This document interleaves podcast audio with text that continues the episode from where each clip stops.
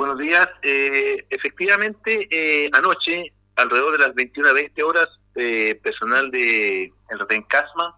efectuaba controles vehiculares y controles de identidad en forma selectiva,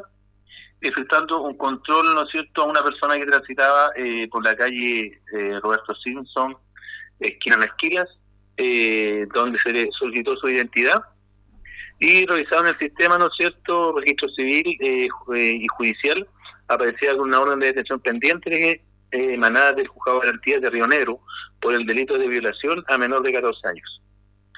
Eh, se tomó el procedimiento de rigor, ¿no es cierto? Fue trasladado al cuartel policial, se tomó contacto con la jueza de, de juzgado de garantía de Río Negro, la que instruyó el control de la detención el día de hoy a las 11 de la mañana en el juzgado de garantía de Río Negro.